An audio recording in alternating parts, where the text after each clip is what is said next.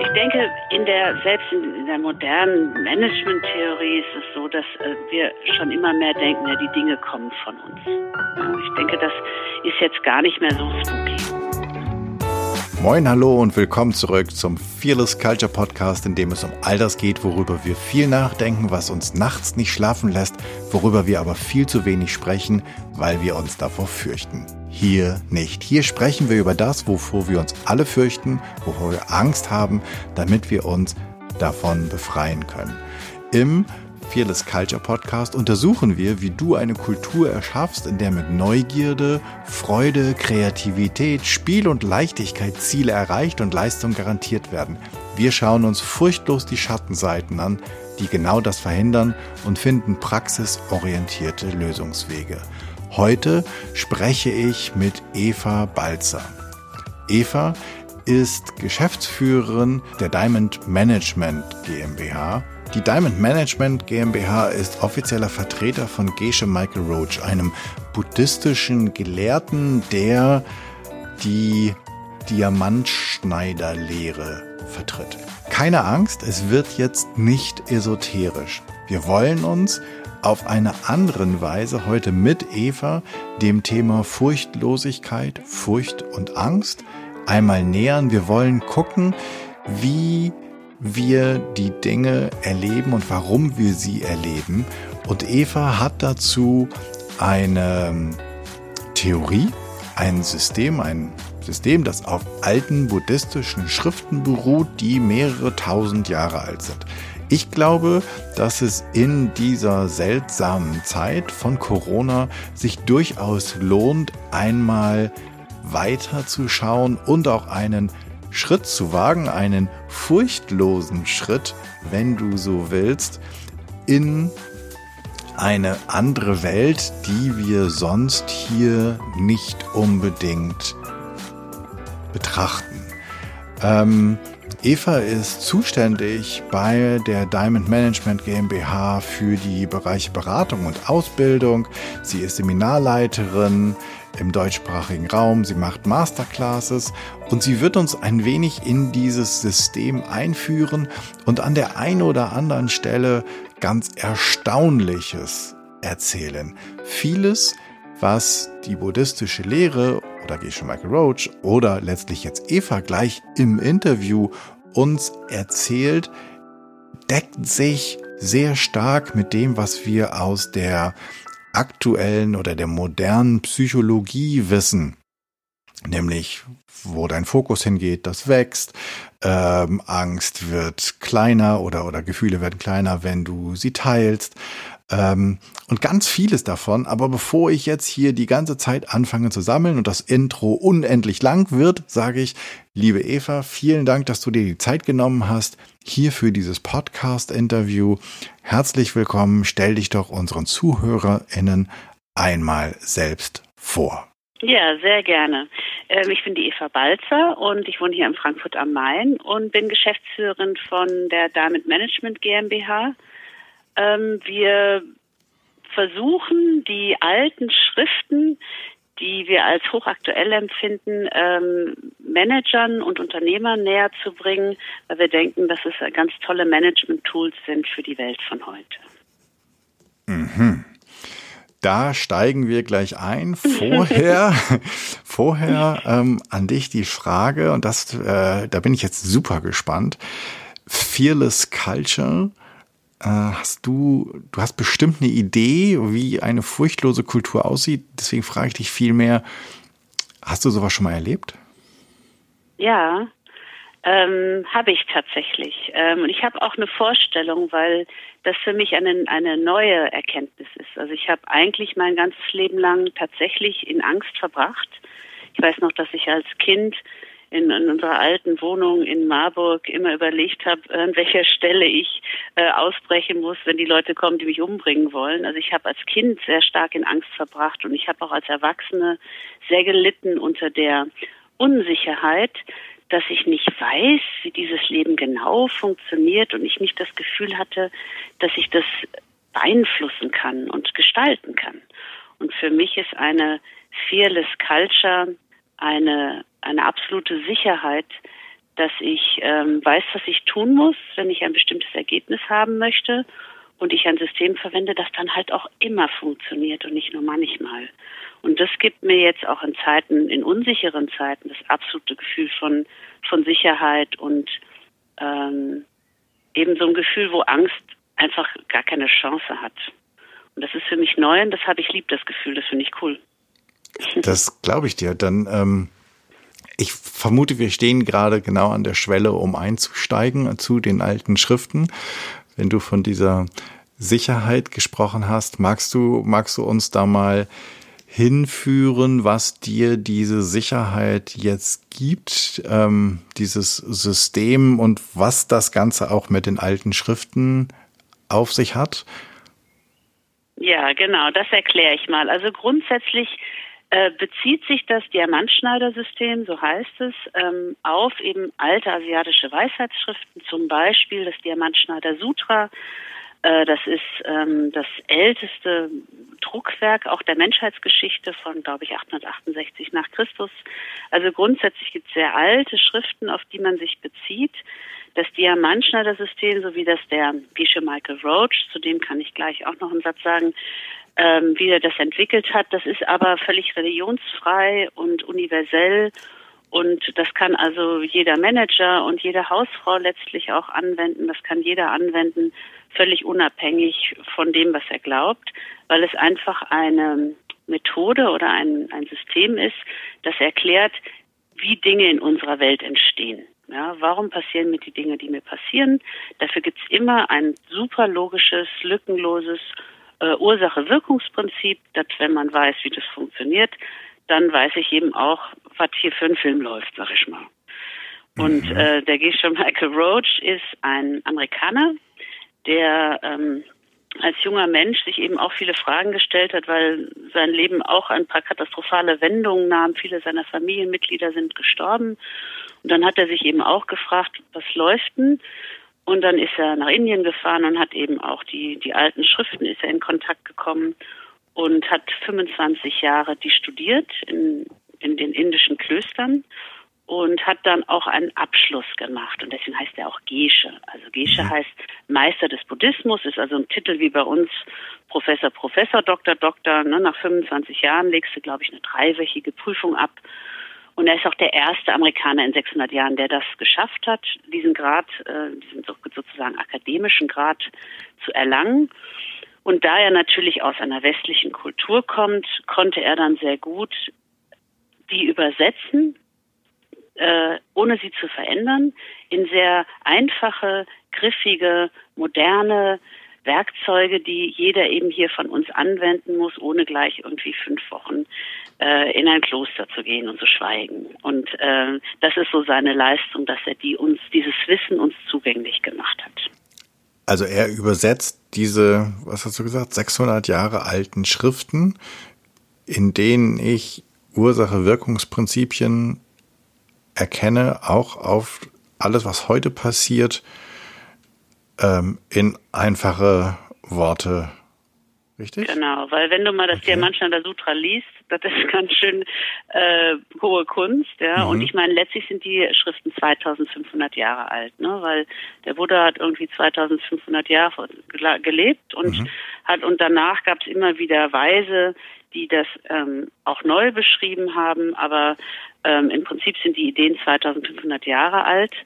Aber er wollte ja dann auch beweisen, dass die tatsächlich funktionieren und nicht nur ganz nett sind und ist dann nach äh, New York gegangen und hat dort ein Diamantunternehmen mitgegründet und hat das sehr, sehr erfolgreich hochgezogen zum schnellst wachsenden Unternehmen in New York.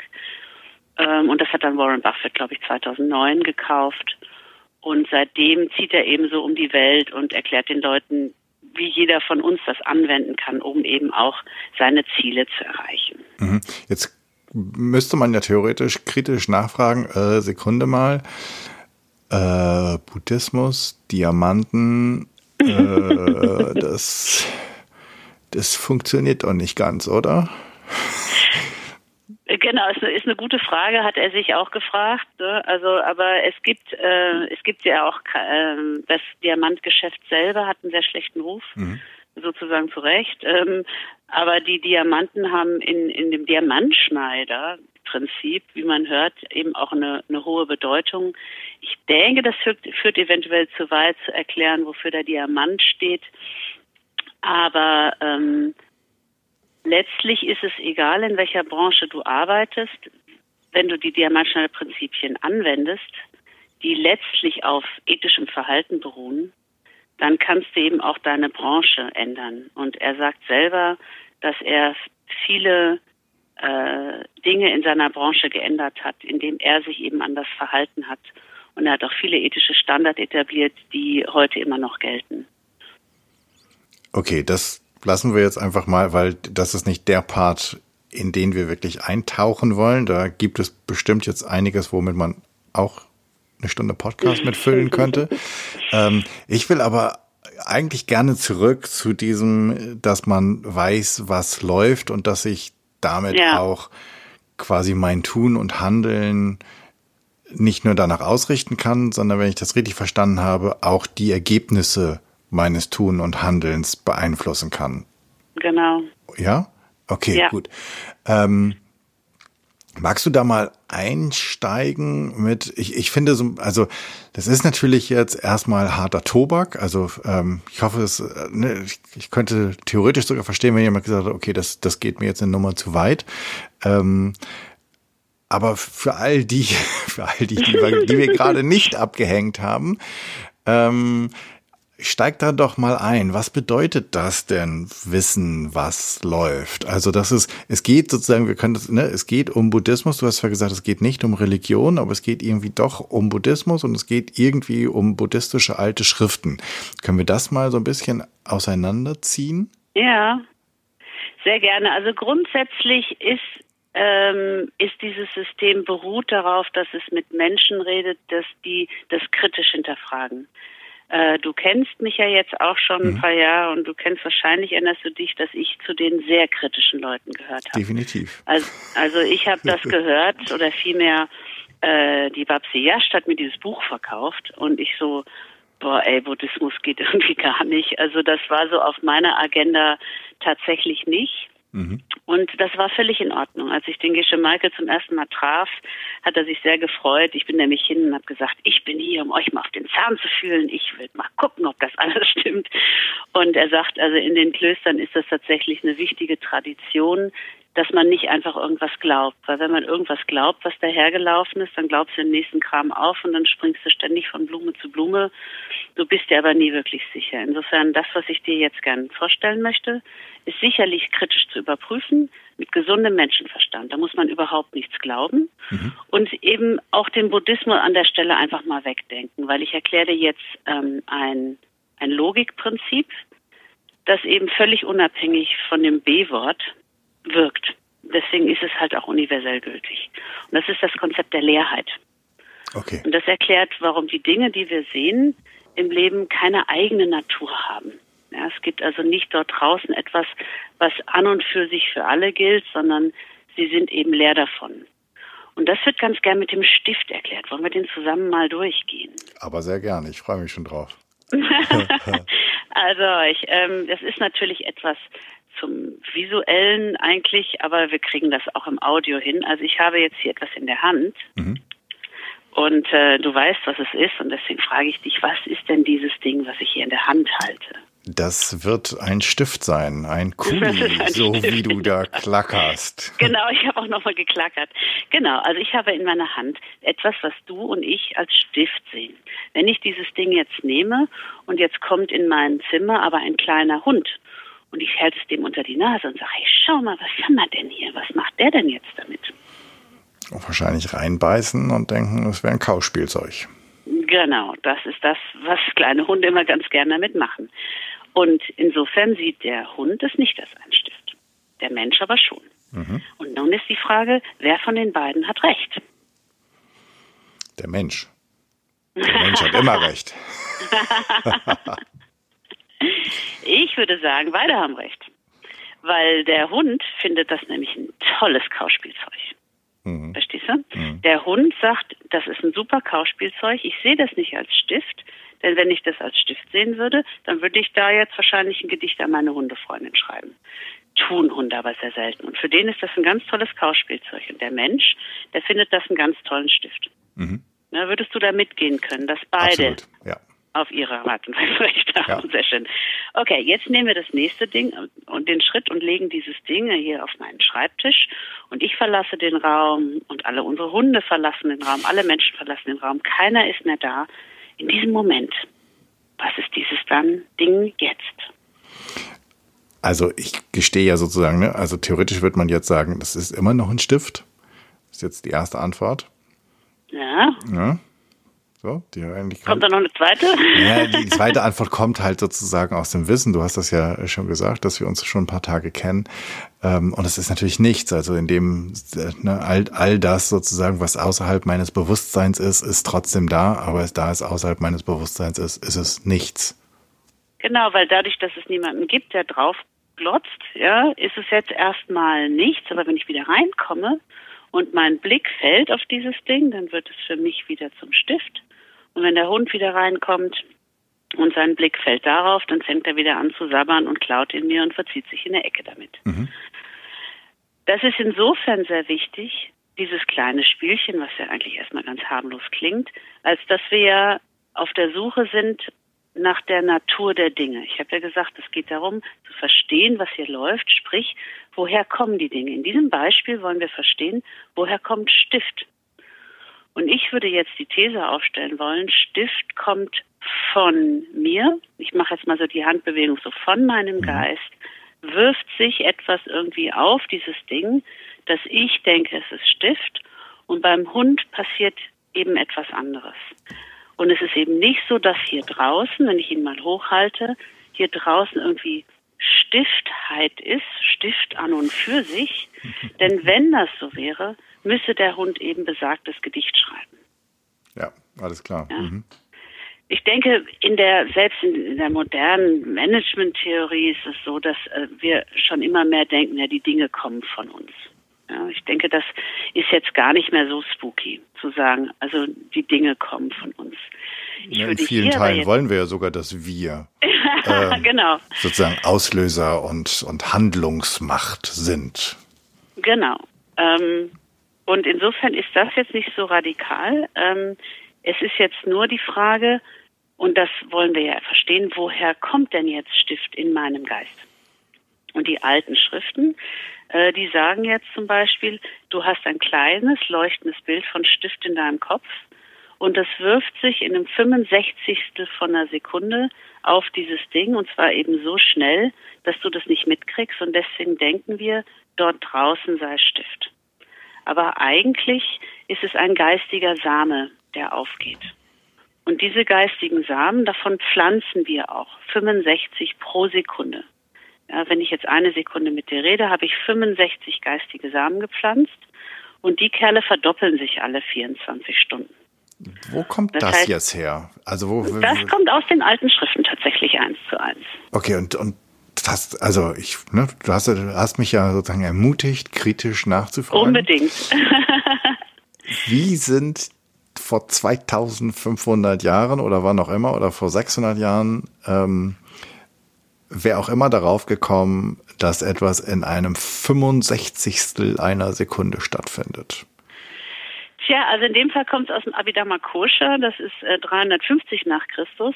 Ähm, also das ist die spezielle Angabe jetzt. Mhm. Ähm, da stehen unglaubliche Dinge drin im Übrigen. Ne? Da ist die Rede von Atomen ähm, und äh, über andere Sachen, die wirklich ganz erstaunlich sind.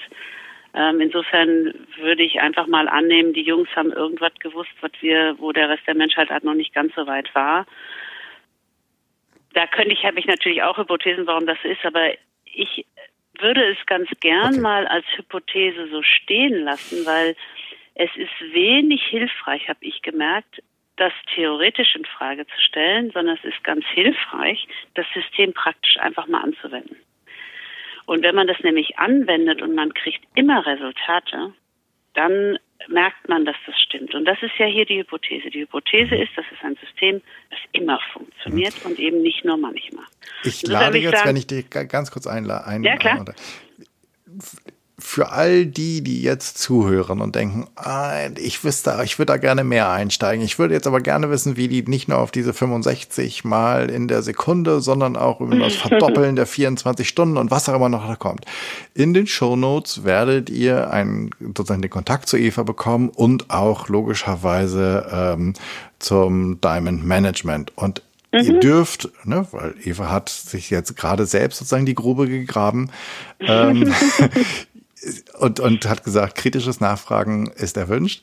Ähm, sie wird bestimmt Links oder ähnliches zur Verfügung stellen, wo ihr tiefer einsteigen könnt, um für euch zu überprüfen, dass das Ganze nicht nur irgendein Spökenkram ist. Fokus, Fokus ist, genau. genau. Also das mache ich sehr gerne. Ähm, genau. Und das das ist völlig in Ordnung. Und das muss man auch einfach ein bisschen drauf rumkauen, so wie der Hund auf dem Stift. Das ist sehr tiefes Wissen, das wirkt jetzt erstmal sehr einfach, aber wenn du es dir überlegst, ist es ja eine relativ radikale Aussage, weil wenn es, weil was wir jetzt, um das Stiftbeispiel zu Ende zu denken, ich muss also mal in meinem Leben einen Stift weggegeben haben. Und deswegen habe ich einen geistigen Samen gepflanzt. Der hat sich verdoppelt. Ich sitze also auf ganz vielen Stiftsamen. Und wenn mein Auge eben auf dieses Ding trifft, dann öffnet sich dieser Same und schmeißt sich drüber.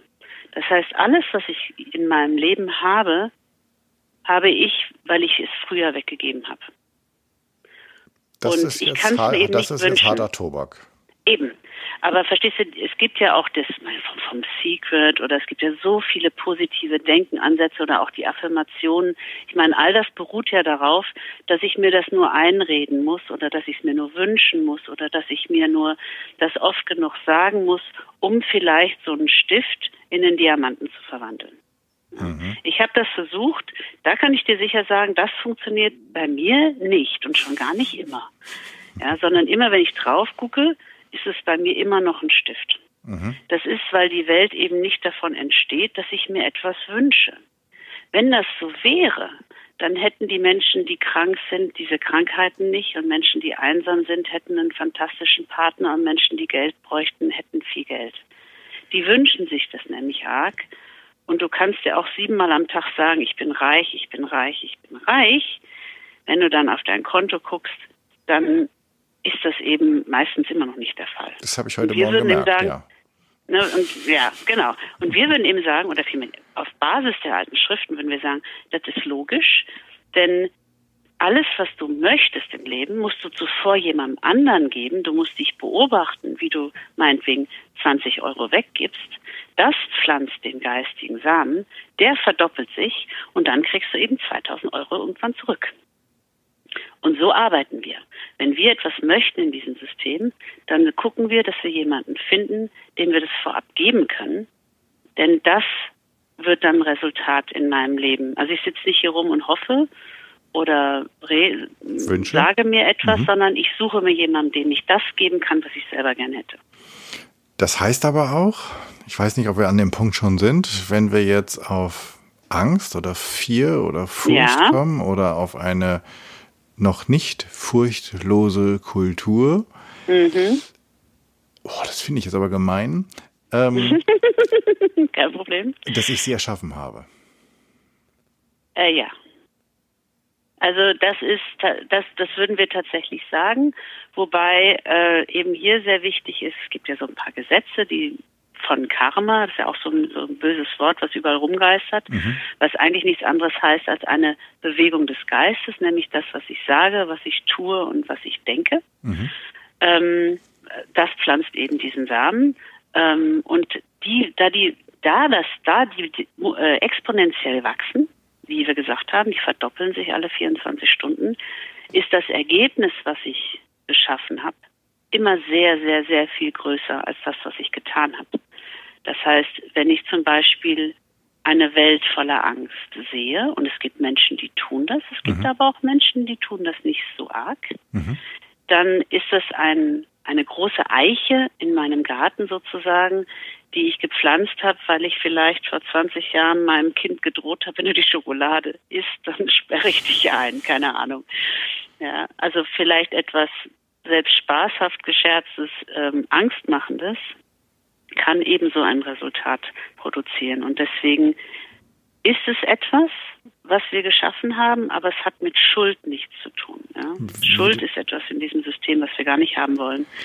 Nicht ähm, haben, also nicht, nicht haben wollen, nicht ja? haben wollen, es, es gibt ja ein paar Sachen. Ähm, nee, also was hier nicht, was einfach nicht zählt. Also ich, ich arbeite null mit Schuld. Das Wort gibt's im Tibetischen überhaupt nicht.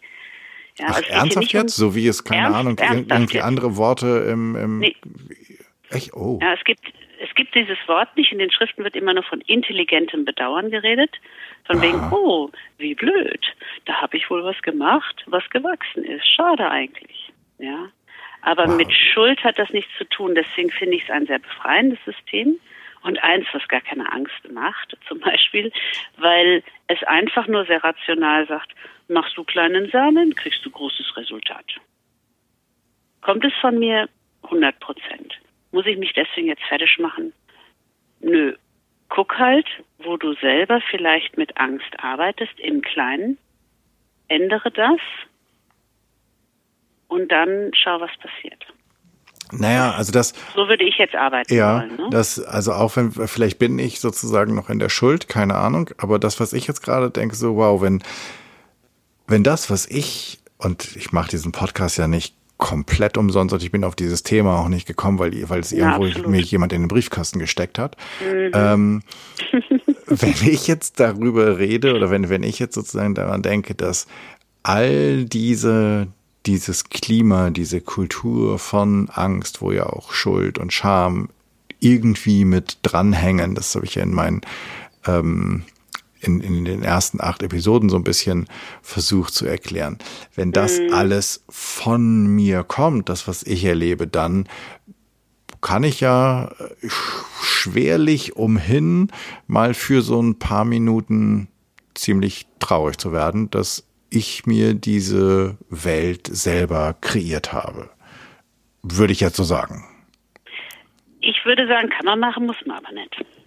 Weil es kenne, ich kenne viele Menschen, die etwas sehen und da überhaupt keinen Bezug zu sich selber tun. Ich will nicht sagen, also ich will einfach nur meinen, es, es kommt eben auf deine Samen an. Also wenn du eine wenn du damit ein großes Thema hast, und ich hatte früher ein großes Thema mit Schuld und Scham, also ich habe mein Leben lang mein ein Schuldkleid getragen und mhm. egal was passiert ist, ich habe das immer persönlich genommen, mich gegeißelt und so. Aber das ist eben etwas, was ich, nachdem ich jetzt zehn Jahre dieses diese Prinzipien praktiziere, ich mache das ja auch nicht erst seit gestern, ich arbeite so gar nicht mehr, weil ich einfach beobachte, was ich so sehe und dann eben schaue, wie kann ich selber mein Verhalten optimieren, um eine bessere Welt für mich und für alle Menschen eben zu erschaffen. Und wenn man in den Gedanken reingeht, dann ist er einfach sehr erfreulich und er macht einfach auch super viel Spaß. Ne, also natürlich ist das Thema da, aber wir würden eben sagen, Angst existiert eben wie der Stift, nicht an und für sich dort draußen, für alle gleich. Weil zwei Leute stehen im Aufzug. Der eine hat tierische Panik, weil er klaustrophobisch ist, und der andere hat den Spaß seines Lebens. Das heißt, die Angst kann nicht im Aufzug sein oder in der Spinne oder in der, in der wirtschaftlichen Existenzangst. Die muss auch von mir kommen. Und das ist eben die Hypothese, mit der wir arbeiten. Wie gesagt, das muss sie jetzt nicht glauben, aber das wäre eben auch die Hypothese, auf der wir jetzt vielleicht einfach weiter diskutieren und dann muss man das am Ende einfach mal ausprobieren. Ja, ich, es gibt dazu ja dieses, ähm, was man auch immer wieder so hübsch auf den in den sozialen Medien findet, dann, dann hübsch auf irgendwelche Fotos, gebatschten Text, irgendwie was von wegen achte auf deine Gedanken, sie werden zu deinen Worten und achte auf mhm. deine Worte und das, das ist, geht ja, ich glaube zwar nicht, dass das aus dem, ähm, wahrscheinlich kommt es dann doch daher. Ich hätte jetzt gedacht, es kommt nicht aus dem etwas, buddhistischen. Was der Buddha gesagt hat, doch, schon möglich. Okay. Schon möglich, ja. Weil das, das finde ich, ähm, ich guck mal kurz, ob ich das finde, weil vielleicht passt das ganz gut da rein. Genau. Achte auf deine Gedanken, denn sie werden denn sie werden Worte, achte auf deine Worte, sie werden Handlung, achte auf deine Handlung, sie werden Gewohnheit, achte auf deine Gewohnheiten, sie werden dein Charakter, achte auf deinen Charakter, denn er wird dein Schicksal.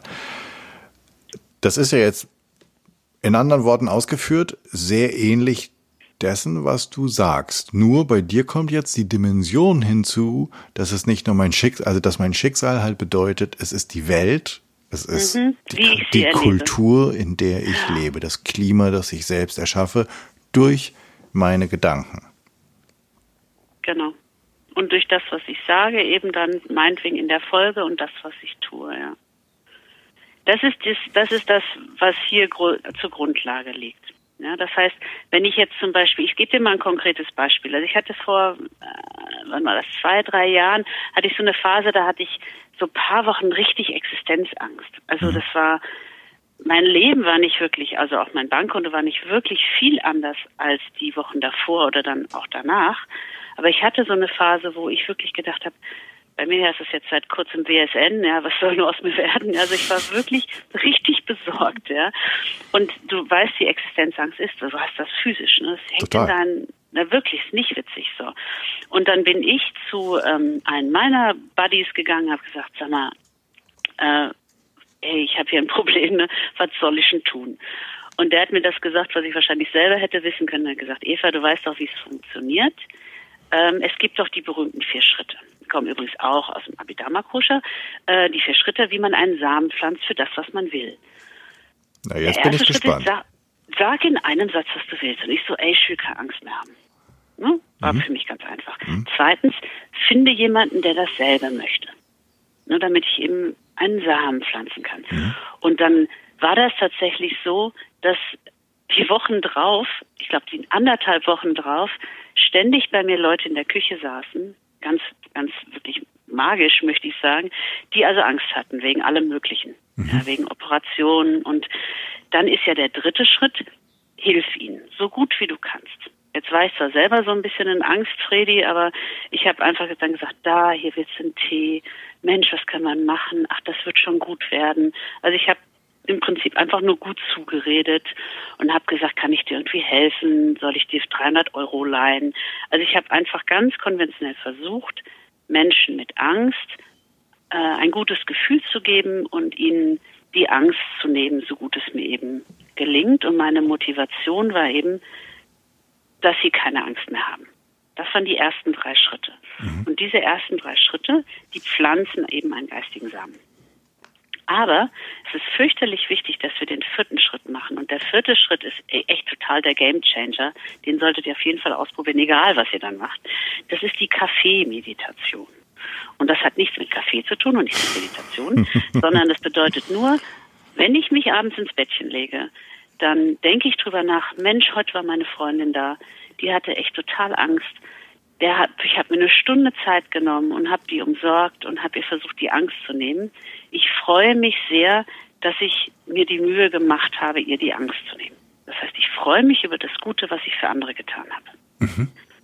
Und das habe ich, glaube ich, ich glaube, es war echt nicht länger als zehn, zwölf Tage, ganz massiv getan und mich jeden Abend ganz doll gefreut.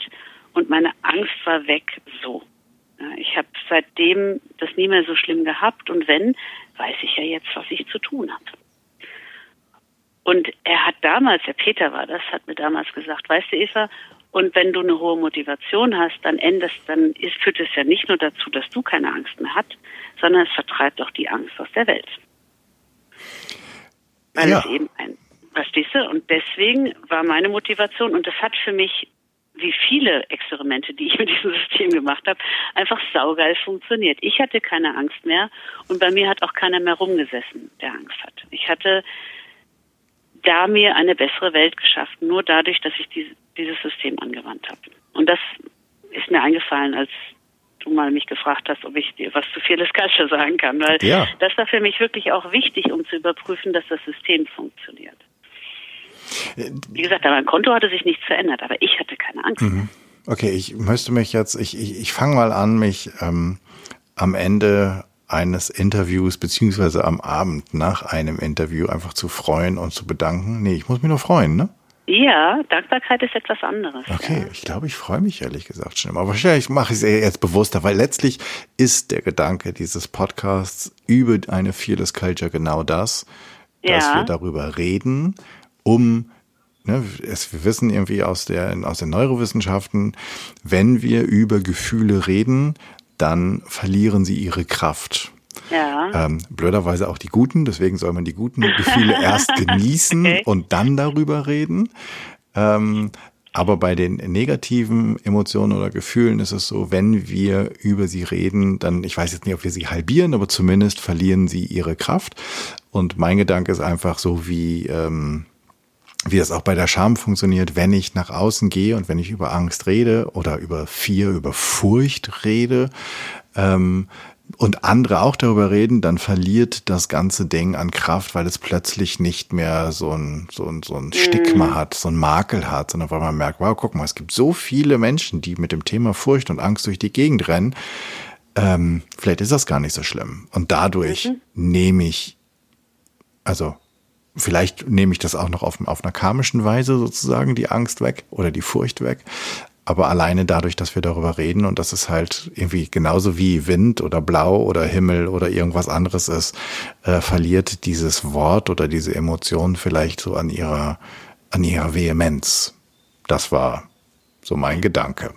Ja, und wenn du, ich weiß nicht, tatsächlich, also die Kaffeemeditation ist tatsächlich eine unheimlich hohe Übung, weil ich kenne sehr viele Menschen, die wundervolle Sachen machen, den ganzen Tag lang. Mhm. Aber abends, wenn sie ins Bett gehen, dann kritisieren sie sich für die eine Sache, die sie verbockt haben.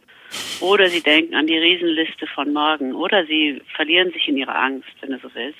Aber was wir abends nicht machen, ist uns ganz bewusst zu freuen über das Gute, was wir für andere getan haben. Und für dich wäre es eben wichtig, jeden Abend zu sagen, ich freue mich, dass ich diesen Podcast mache. Ich möchte damit die Angst aus der Welt vertreiben ähm, und ich, ich freue mich wahnsinnig darüber und ich widme es der ganzen Welt. Und ich glaube, wenn man das machen würde, wenn andere Menschen das machen würde, sich abends zu freuen über die wirklich tollen Sachen, weil wir haben ja gesagt, dadurch, dass Karma, geistige Samen wachsen, mhm. ist ja schon eine Freundlichkeit meinem Kind gegenüber oder dass ich ihr ein Glas Wasser bringe oder einen Tee, wenn sie krank ist oder dass ich meine Mutter anrufe, die sich im Moment sehr viele Sorgen macht über alles Mögliche. Das sind ja Samen, die, wenn ich sie gut begieße, das ist nämlich die Funktion, sehr schnell aufgehen und zu mir zurückkommen werden als ein Ergebnis. Und insofern ist jede kleine Tat da eben besonders. Und ich glaube nicht, dass wir eine Kultur haben, wo wir uns abends wirklich darüber freuen. Und das ist eine der Probleme, warum wir die Ergebnisse nicht bekommen. Mhm. Das heißt aber, wenn ich dich an der Stelle richtig verstehe, ich muss nicht jedes Mal 1000 Euro an irgendeine karitative Organisation überweisen, sondern es reicht, wenn ich dem alten Mann, damit ich jetzt nicht so ganz gender-klischee-mäßig der alte Frau sage, dem alten Mann über die Straße helfe.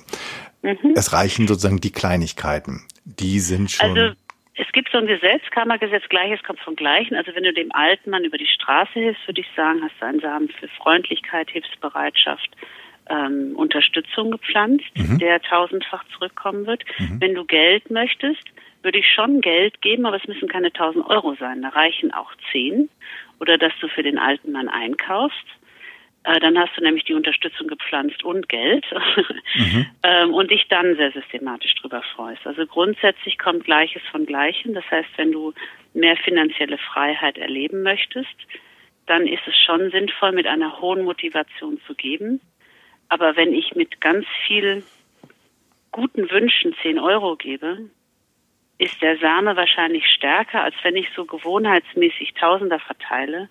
Mir das aber eigentlich egal ist, wo die hinkommen und mir das eigentlich auch nicht wehtut und ich mir da keine großen Gedanken drüber mache. Ist das mit dem Wehtun Denn die wichtig? Motivation pflanzt den Samen. Du, ist das wichtig, dass es mir ein bisschen wehtut, wenn ich was gebe? Äh, nee, aber ich sag nur, ich weiß ich, ich habe früher gegeben aus so einem so einem, ich hatte so einen ganz guten Gebemuskel, aber der war auch sehr automatisch. Ich habe gegeben, aber ich habe dann nicht viel mit verknüpft und meine Motivation war jetzt auch nicht so hoch, sondern ich war das einfach gewohnt. Mhm. Ja. Ähm, und dann ist es nicht so ein guter Same, wie wenn du ähm, dir sagst, ich gebe dir jetzt 10 Euro. Ich weiß, dass das viel für dich bedeutet. Du kannst jetzt zum Aldi und dir ein paar Sachen kaufen. Und ich wünsche dir, dass du jetzt super gut durch diese Krise kommst zum Beispiel oder super gut durch deine finanzielle Not, dann ist das eben ein stärkerer Same, als wenn ich die tausend einfach, einfach nur so rüberschiebe, ohne dass es mich wirklich interessiert. Sag ich mal. Es muss nicht wehtun. Okay, normalerweise machen wir, ähm, wir haben im Vorgespräch ja darüber gesprochen, normalerweise machen wir die Challenge immer ganz am Ende. Ich glaube, liebe Zuhörerinnen, lieber Zuhörer, wenn du es bis hierher geschafft hast, und ich hoffe, dass du es bis hierher geschafft hast, dann weißt du auch, was deine Challenge sein wird. ähm, für die nächste Woche oder für so lange, wie du willst. Ähm, genau. Halt, nee, die, die, also entweder du machst das gezielt und überlegst dir genau, was du willst, so wie Eva das gesagt hast, formulierst das in einem Satz, überlegst dir, wer es braucht, hilfst denen dabei und freust dich dann immer daran, dass du ihnen geholfen hast. Und wenn du soweit noch gar nicht bist, dann kann man das Ding ja klein dampfen und sagen, dann freu dich wenigstens jeden Abend ja. an den Dingen, die du getan hast, oder? Ja, genau. Also das war genau mein Gedanke. Ich weiß, ich berate ja jetzt schon seit drei Jahren Unternehmer und Privatleute und ich weiß, dass die Kaffeemeditation ein Paradigmenwechsel schon ist. Ja, wenn du anfängst, dich abends, du hörst deine Sorgen und die Nöte und die ganzen To-Dos und du sagst, ja, ich sehe euch, das ist total interessant, aber wisst ihr was, Freunde, jetzt wird gefreut, du kannst morgen mich gerne an alles erinnern. Ich freue mich, ich mache so viele coole Sachen. Und dann kann man auch sich tagsüber immer mal was notieren, weil oft vergisst man das dann abends und dann ist man müde. Aber wenn man nur das schaffen könnte, sieben Tage, keine Ahnung, eigentlich immer, sich hm. abends zu freuen, über das, wo man an andere denkt und sich mal erkundigt hat und irgendwas Gutes getan hat, dann siehst du schon den Shift in deinem Leben. Der ist richtig fühlbar. Ist es, ich, ich, ich frage so und ich frage das jetzt aus purem Eigeninteresse, ähm, weil ich bin äh, morgens gut, frühmorgens Prozesse einzuhalten. Ich bin abends, nachdem das genau wie du beschrieben hast, nachdem das mm. Tagwerk getan ist, die letzte Lusche, was das angeht. Ja. Ähm, ist das mit dem Abend wichtig oder kann ich mir einfach, keine Ahnung, kann ich einfach dann, wenn es mir auffällt, genau das tun, mich darüber freuen und sagen, wie geil, dass ich jetzt gerade, was weiß ich, super nett zu der Kassierin war, wo ich gesehen habe, was sie für einen Stress hat oder mhm. ist das, geht das auch oder muss das abends vom Schlafen gehen sein? Es ist tatsächlich, äh, also ich sag mal so, dass äh, das andere das, dazwischen geht auch mhm. und tagsüber und mittags und überhaupt, also da gibt's keine Überwässerung. Äh, ich überwässere ja gern meine Pflanzen. Äh, da kriege ich immer Ärger für hier. Also in den geistigen Samen ist es nicht so. Insofern ja, du, das ist auch schön, wenn du während du es tust, dass du dir das klar machst, dass du dich darüber freust. Es ist aber abends besonders wichtig, weil du praktisch das das Letzte ist, was du denkst, bevor du dann rüber wandelst in deinen Schlaf mhm. und das praktisch die äh, so eine Bewässerungsanlage die ganze Nacht aufstellt. Und mhm. wenn du eben die andere Sache denkst, bevor du einschläfst und dir Sorgen machst, dann bewässerst du halt den dunklen Teil im Garten und die Disteln und dann wachsen die halt wie Bolle. Insofern ist es sehr schön, wir könnten eine Gewohnheit entwickeln, wo wir uns abends ganz bewusst nochmal aufs Positive fokussieren, was wir für andere machen. Das wäre schon cool. Und das ist eine Praxis, die man eben erlernen kann. Das kann man mit einem Partner machen. Was hast denn du heute Schönes gemacht? Und dann sagt er, naja, eigentlich nichts. Ja, jetzt überleg doch nochmal. Ja, na gut, ich habe meine Mutter angerufen. Boah, wie toll. Und ja, ich habe mir eine halbe Stunde Zeit genommen, mir alle ihre Sorgen, da hast du Unterstützung, Liebe, äh, Mangel, Einsamkeit vertreiben, Angst vertreiben, ähm, Familienzusammenhalt. Boah, was hast du da alles Tolles gepflanzt? Und dann kann man sich so ein bisschen dabei helfen. Okay. Und irgendwann kriegt man es dann ganz gut hin. Ich arbeite immer noch daran, das zu optimieren, aber es klappt immer besser und es ändert, weil es, es ändert einfach wirklich äh, die Wahrnehmung der Welt und deswegen denke ich, lohnt sich, sich da zu bemühen. Also das, äh, das würde ich jetzt blind unterschreiben, ja, dass wenn du ähm, dass wenn du dich auf das Positive fokussierst und wenn du dir das nochmal in den Kopf holst, dass du dann halt komplett anders drauf bist und dass dann halt auch Furcht und Angst Ne, du kannst ja nicht zwei Sachen gleichzeitig denken. Genau. Ähm, dein, dein, dein, dein Mind, dein Mindset, dein, dein Hirn kann immer nur, auch, auch wenn einige glauben, sie könnten Multitasking oder sie üben noch dran, funktioniert nicht, kriegst nur eine Sache hin und während du in der Freude bist oder in der Dankbarkeit oder irgendwie sowas, kannst du halt nicht ein anderes Gefühl haben, was beispielsweise Angst wäre. So. Genau, also das ist, sagen wir mal, No-Brainer, sehe ich auch so. In diesem System ist es ja sehr wichtig, weil weißt du, viele Menschen könntest du jetzt argumentieren. Ich warte die ganze Zeit drauf, dass du es sagst. Ey, ich kenne wirklich viele Leute, die großzügig sind. Die sind trotzdem bettelarm. Ja. Wo ist denn hier dein System funktioniert immer? Nummer. Ja. Und die, die Antwort dafür wäre eben, dass da eben die Kaffeemeditation nicht gut läuft und dass die Menschen, die viel geben, oft auch zu viel geben. Zu viel? Die, zu viel, ja klar. Die, die, Mütter ja, und Väter und ähm, überhaupt viele Menschen, mit denen ich zu tun habe, die, die sagen einfach immer ja und ähm, geben mehr, als sie eigentlich können. Und dann ist es abends auch super schwer, sich drüber zu freuen, weil dann bist, hast du so viel gegeben, dass du eigentlich was erwartest und wenn das nicht kommt, dann bist du knatschig. Und du freust dich nicht mehr über dein Geben. Deswegen ah. ist meine Daumenregel, wenn du dich abends nicht drüber freuen kannst, dann solltest du dir gut überlegen, ob du sagst, ich helfe dir beim Umzug. Weil wenn es doch zu viel ist und ich selber kaum krauchen kann, dann ist es Quatsch, sagen wir mal, mit Widerständen zu geben. Oder mit, ja, also ich habe eigentlich keinen Bock, aber mein Gott, ich kann auch nicht Nein sagen, ja.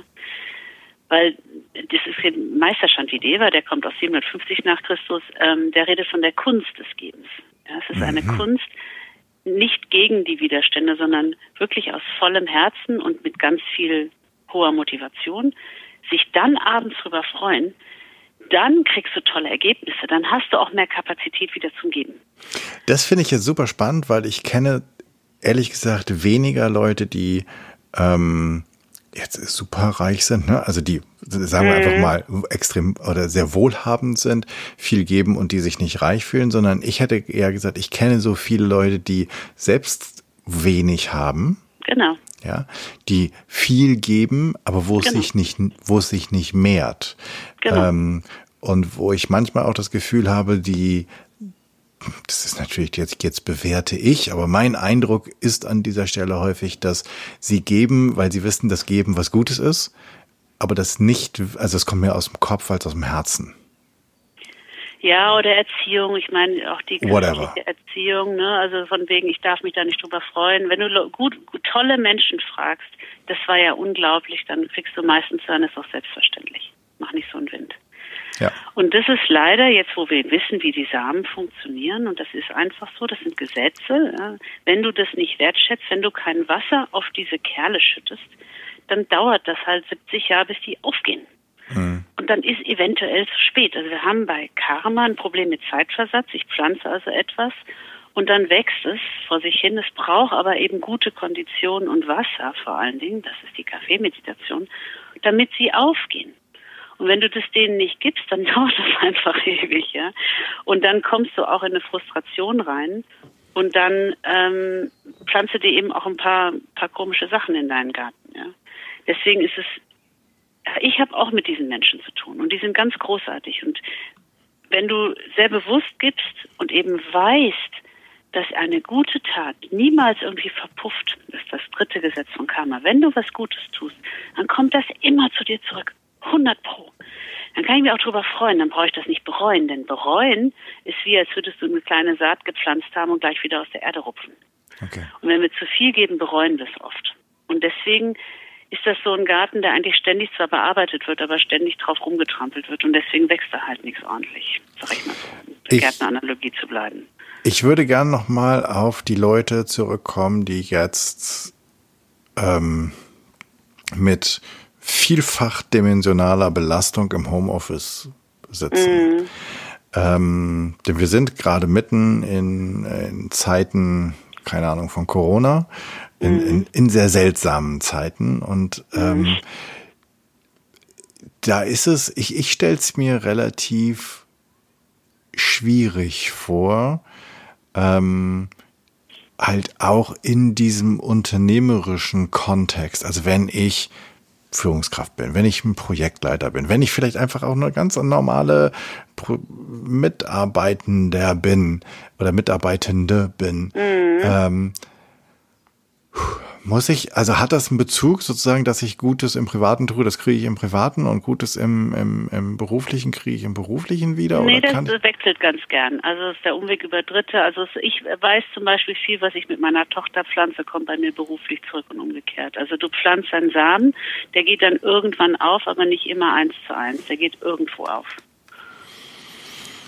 Okay, das heißt, um nochmal auf die kleine Oh, ich komme mir mal ins Mikro. Um nochmal ganz kurz auf die kleine Challenge zurückzukommen, wäre es ja klug, wir würden uns überlegen, was wir gerade jetzt in dieser, nennen wir sie mal, allgemein verunsichernden Zeit. Denn wir Menschen mögen Veränderungen nicht so super gerne. Momentan verändert sich irgendwie alles und gar nichts. Wir sitzen seit Wochen im Homeoffice fest. Mhm. Ähm, und wenn ich diese diese Verunsicherung weghaben möchte, wenn ich diese Furcht, wenn ich dieses Klima anders hätte, wenn ich gerne mehr Vertrauen. Also das ist, ja, das finde ich momentan das absolut irre, dass ich mit ganz vielen Menschen spreche, die sagen, das ist ganz toll, wie wir auf einmal, obwohl wir uns nicht sehen und eigentlich viel weniger Referenz zum Vertrauen haben, wir trotzdem mehr vertrauen. Also wenn ich davon mehr haben will, dann muss ich, muss ich das schenken, muss ich das hergeben und muss mich mhm. darüber freuen. Genau. Ähm, wenn ich will, dass mein Arbeitsklima, dass da, wo ich bin, weniger fürchterlich ist, furchtloser ist, dann muss ich jetzt dafür sorgen, dass die sich alle auch weniger vor mir und meinen Handlungen fürchten müssen. Stimmt das oder erzähle ich Quatsch? Nee, ist alles äh, wunderbar sozusagen, wundervoll abgeleitet. Also ähm, es ist eben oft so, dass uns das gar nicht auffällt, was wir alles so pflanzen. Also gerade bei Vertrauen, die Frage mhm. kriege ich auch häufig. Ähm, so von wegen, wie pflanze ich Vertrauen? Ich hätte gern mehr Vertrauen und ähm, ich, ich, so das sind Leute, die in meiner Erfahrung dann halt zu Hause viel kritisieren. Ne? Also das heißt, die Frau, die sagt, äh, die Socken müssen aber linksrum gemacht werden und nicht rechtsrum und die Küche muss so und so gemacht werden. Also die kein Vertrauen darin haben, dass der Ehepartner bitte schön sein Ding so machen darf, wie er es gern möchte. Ja. Sondern die das eben äh, sehr stark supervidieren. Ja, das ist dann eben zum Beispiel mangelndes Vertrauen in die Eigenständigkeit des Partners. Das sind ganz kleine Samen, die eben dazu führen können, dass ich mich nicht sicher fühle. Mhm ja, ähm, in anderen Kontexten. Ähm, überhaupt kritisieren, das ist die Tugend Nummer sechs, gibt es so sechs, zehn Tugenden, die führt, das steht da auch, tatsächlich haben wir auch aus den alten Schriften, also wenn du nicht ganz die Wahrheit sagst und wenn du äh, sehr viel kritisierst oder so ähnlich, dann führt es auch dazu, dass du viel Furcht hast, ja, ah. dass du Sorgen hast. Das heißt, das sind die Tugenden der Sprache, ähm, eben sehr gut aufzupassen, wie setze ich meine Sprache ein. Also wie gesagt, ich glaube bei Kindern, ich habe früher auch mit Angst gearbeitet, weil ich einfach nicht wusste, wie ich das Kerlchen sonst kontrolliere. Ja, wenn du jetzt nicht, nein, das ist nicht richtig und das ist mir dann aufgefallen und dann habe ich andere Wege gefunden. Also ich denke, wir machen sowas halt, ne? Mhm. Oder dass wir dem Partner drohen, ähm, äh, weil wir, wir denken, wir können mehr Aufmerksamkeit bekommen, indem wir Liebe entziehen. Mhm. Ja, nach diesen Gesetzen ist das der großartigste Unsinn, ja. Denn du müsstest eigentlich deiner Mutter mehr Aufmerksamkeit schenken, damit dein Partner dir mehr Aufmerksamkeit schenkt. Wenn du jetzt Liebe entziehst, weil du denkst, dann kommt er bei, dann pflanzt du nur dazu, dass, dich, dass die Menschen dich sonst auch von dir entfernen.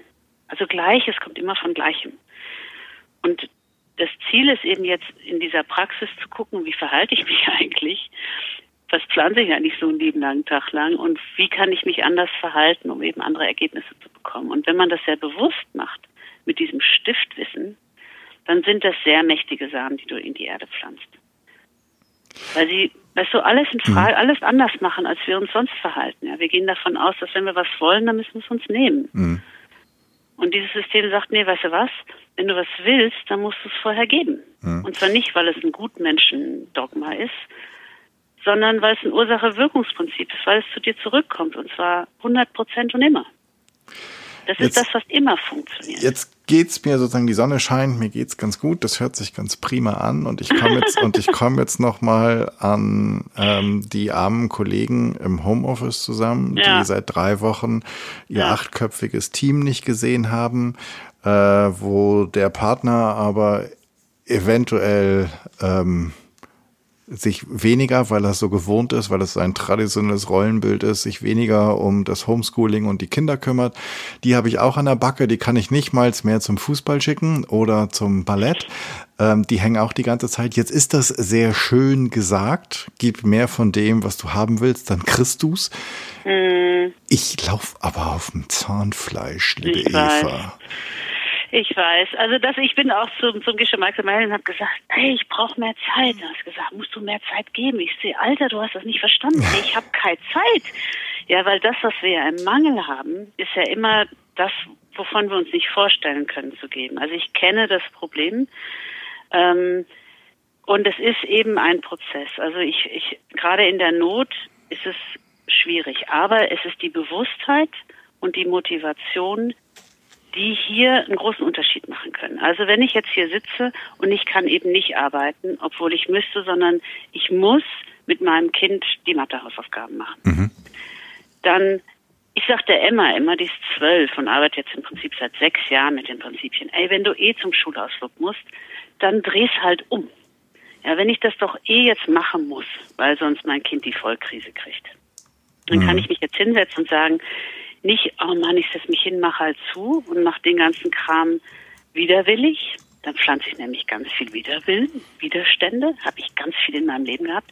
Dann sage ich, okay, fein, wenn es doch eh getan werden muss, dann kann ich jetzt entscheiden, ich mache dies, um Zeit zu pflanzen. Ich schenke meiner Tochter zwei Stunden meiner kostbaren Zeit, ähm, setze mich hin, schenke ihr Aufmerksamkeit und auch die, einfach die Hilfe, die sie braucht und freue mich da abends drüber. Und wenn ich das ein paar Tage mache, dann habe ich eben das Gefühl, selber mehr Zeit zu haben. Wenn ich es aber eben auf dem Zahnfleisch mache und wenn man nur versucht, okay, ich habe es dreiviertel auf dem Zahnfleisch gemacht, aber mir ist eine Viertelstunde aufgefallen, dass ich hier ganz was Wertvolles schenke und da freue ich mich heute Abend drüber, dann fange ich damit an. Okay. Und das Gesetz Nummer zwei sagt, dass du mit allem, was du tust, eine Gewohnheit pflanzt. Das war in deinem Spruch auch drin. Ja. Das ist richtig laut der alten Schriften. Und morgen schaffe ich eine halbe Stunde. Und irgendwann mache ich alles nur noch sehr freudig für andere Menschen und ich kriege alles, was ich will. Am Anfang ist das so ein bisschen counterintuitive. Mhm. das fällt nicht leicht. Aber ich sagte immer, immer, weil wenn du es eh machen musst, dann, dann verschenk es und mach es bewusst in dem Wissen, dass es zu dir zurückkommt, sodass du dich abends darüber freuen kannst. Versuch's. Fünf Minuten. Fake it until you make it. Okay. Und mit dieser Übung kommt man schnell aus der Negativspirale in eine sehr positive Spirale. Ich finde deine fünf Minuten gut. Genau. Ganz, ganz zum Schluss. Ich finde den, weil ich, ich, ich spreche halt mit einigen und ich, ich höre das und ich sehe das und ich kann das, ja, auch bei denen, die ich betreue, ich kann das auch nachvollziehen. Das ist Total. wirklich, und, und auch wenn der Partner sozusagen seinen Teil macht, ja. Die, mhm. die ganze Situation ist für die, die ähm, in einer ganz normalen Stadtwohnung eingefärcht sind, ja. wirklich außergewöhnlich. Und da würde ich auch sagen, fünf Minuten ich glaube nicht, das kriegst du hin. genau, also ich habe gestern versucht, mit einer Freundin zu sprechen. Ähm, das mussten wir abbrechen, weil beide Kinder, also sie ist dann aufs Klo, dann wurde die Klotür aufgebrochen. Es war, und dann hat sie gesagt, ich kann nicht mehr. Dann habe ich sie gehen lassen und dann hat sie irgendwie mir erzählt, ja, jetzt könnten wir, jetzt habe ich kurz im Wasser geheult. Also ich hatte das gerade erst gestern. Ja. Ich verstehe das auch total. Wie gesagt, wenn man versucht zu verstehen, okay, hier gehen jetzt einfach nur eine Runde schlechter Samen auf ich habe nämlich wahrscheinlich, und ich habe das viel, ähm, was ist denn das Gefühl, du hast, du, du hast ja das Gefühl, dass du überhaupt nicht mehr stattfinden kannst, weil, weil alles an dir hängt, ne? Mhm. Und du hast ja überhaupt keine Luft mehr. Das heißt, mhm. du hast vielleicht ein bisschen übergriffig mit, mit der, du warst vielleicht nicht respektvoll der Zeit anderer gegenüber. Vielleicht kommst du öfters zu spät. Mhm. Oder vielleicht unterbrechen wir viele andere Menschen. Und also äh, es ist gewachsen, jetzt stehe ich also vor der Eiche und die schlägt um sich fein. Was ich jetzt tun kann, ist eben zu gucken, wo kann ich ganz klein, vier, fünf Minuten mir nehmen und die ganz bewusst schenken und mich abends darüber freuen. Und das geht dann relativ schnell meiner Erfahrung nach, dass sich das dann auch, wie sagt man, die, die Zeit sich erweitert und du plötzlich das Gefühl hast, boah, ich habe total viel Zeit. Also ich habe hier seit drei Wochen eine Tochter zu Hause, die komplett eigenständig ihr Ding macht. Ich habe das Problem im Moment tatsächlich nicht. Ja, die Emma hat das alles komplett alleine gemacht. Und ich habe normal weiterarbeiten können. Ab und zu habe ich gefragt, ne, so, mhm. alles okay? Ja, alles okay. Aber ab und zu habe ich mich auch dazu gesetzt. Aber ich hatte jetzt zum Beispiel diese Samen nicht, was ja auch zeigt, dass es eben nicht objektiv an und für sich für alle gilt, wie ja, steht. Ja, genau sondern dass ich jetzt in der in dieser Situation andere Samen habe, die ich auf die Situation werfe. Aber diese habe ich zum Beispiel jetzt nicht, weil ich schon ganz lange Zeit pflanze und Respekt, weil das ein Riesenthema bei mir war. Und das ist jetzt sehr positiv für mich eben ausgegangen. Ich finde das äh, eigentlich einen, nicht nur eigentlich, sondern ich finde das einen ziemlich guten Schlusspunkt. Besonders gefallen mir mhm. deine, die, die fünf Minuten, die du eben erwähnt hast. Also, dass du wirklich ja. klein beginnst. Ne? Auch da überfordere dich nicht, sondern genau das, was genau. du gesagt hast, Eva, beginn beginn das doch in dem, mit dem Gedanken, ich mache mit kleinen Schritten, Schritten baue ich mir eine neue Routine. Ähm, und ich versuche einfach mal fünf Minuten fokussiert jemand anders zu schenken.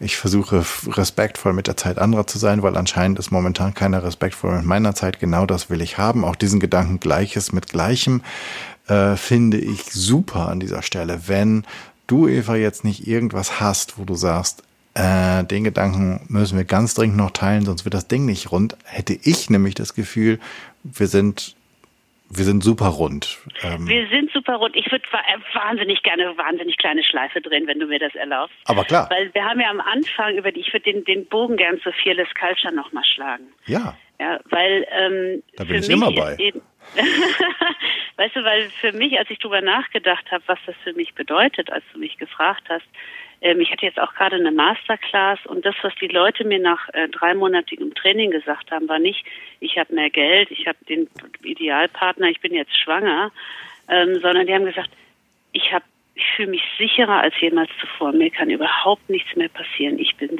super, super safe. Und das ist eben das größte Geschenk für mich, die das jetzt das System kritisch überprüft hat. Für, ich habe für mich herausgefunden, wenn du etwas willst, was immer funktioniert, das gibt es jemandem anderen. Mhm. Auch wenn es nur klein ist und ganz winzige Babyschritte sind. Und deswegen habe ich immer das Gefühl, ich fühle mich so sicher, weil selbst wenn bei mir schlechte Samen aufgehen, und jetzt gerade, also bei mir ist ja auch nicht immer alles rosig, ja. Mhm. Und irgendwie gerade äh, irgendwie die große Eiche bei mir im Garten steht, ähm, dann weiß ich, okay, es sind nur alte Samen. Ich weiß ja, was zu tun ist. Ich weiß immer, was zu tun ist. Ich weiß immer, wo es herkommt. Und dann bemühe ich mich einfach, mich selber wieder ein Stück zu optimieren und die Stellschraube zu finden, weil ich weiß, dass es zu mir zurückkommt, wenn ich mich brav abends darüber freue.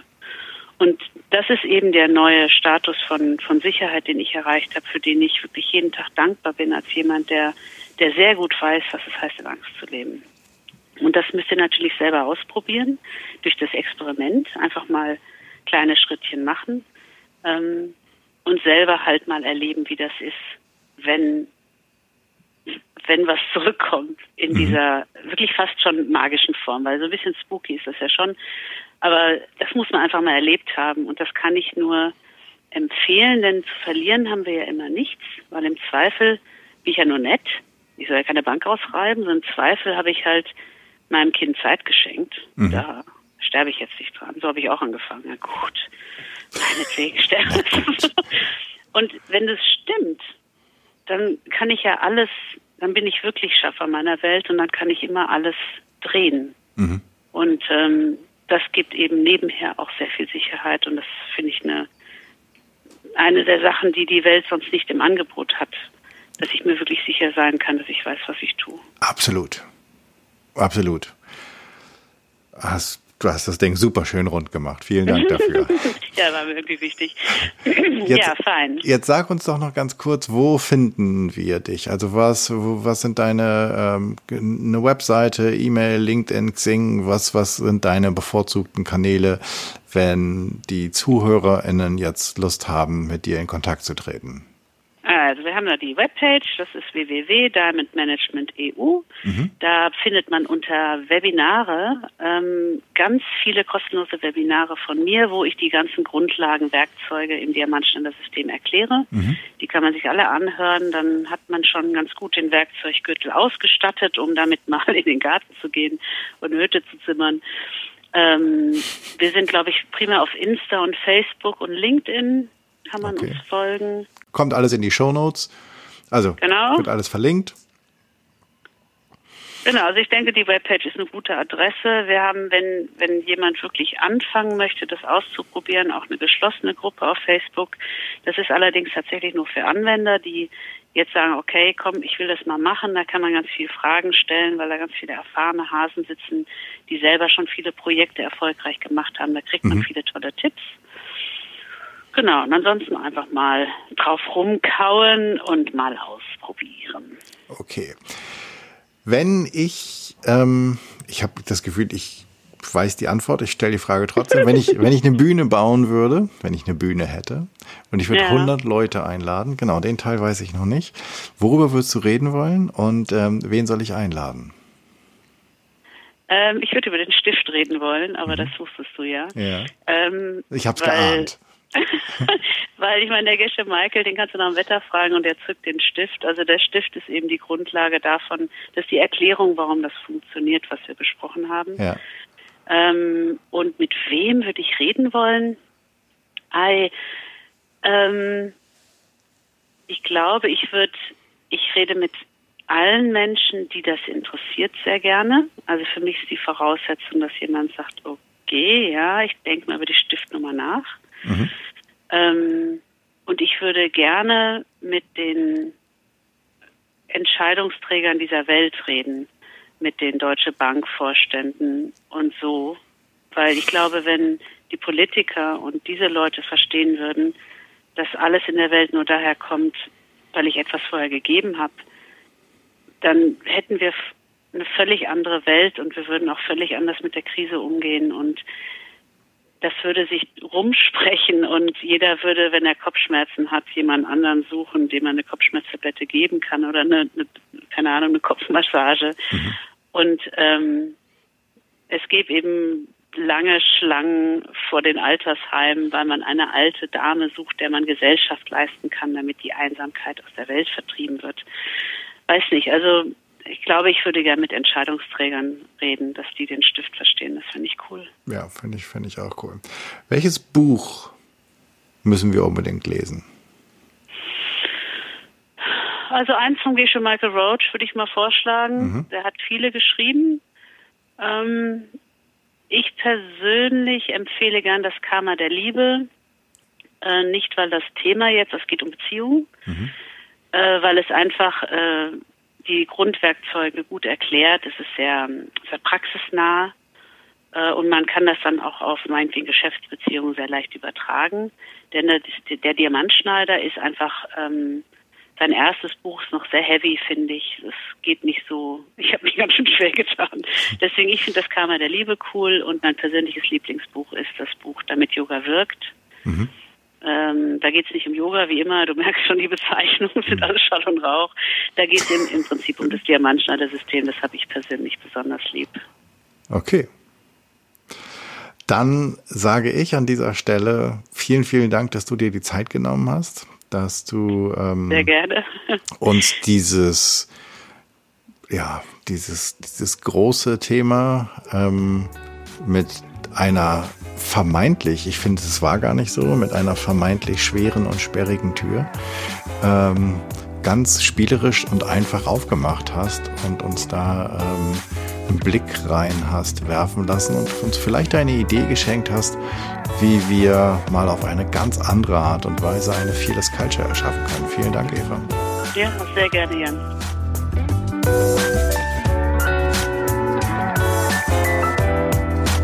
Das waren ja mal ein paar ganz neue Gedanken hier in diesem Podcast. Ich danke dir fürs Zuhören. Ich danke dir, dass du dabei geblieben bist, auch wenn das Thema vielleicht ein bisschen aus der Art fällt, aber vielleicht auch genau nicht. Ich hoffe, es hat dir gefallen es hat dich neugierig gemacht und dich inspiriert, darüber nachzudenken, wie du jetzt mit den karmischen Prinzipien eine furchtlosere Kultur schaffen kannst und wie du selbst furchtloser werden kannst. Ich freue mich über dein Feedback und Ideen, was ich noch tun könnte, was ich besser machen könnte. Denn für mich ist dieser Podcast ein Herzensthema und dein Feedback bedeutet mir sehr viel. Wenn du ein Thema hast, von dem du meinst, das müsste mal besprochen werden und du bist eine gute Ansprechpartnerin oder du kennst eine oder einen, dann schreib mir doch an podcast.janschleifer.com.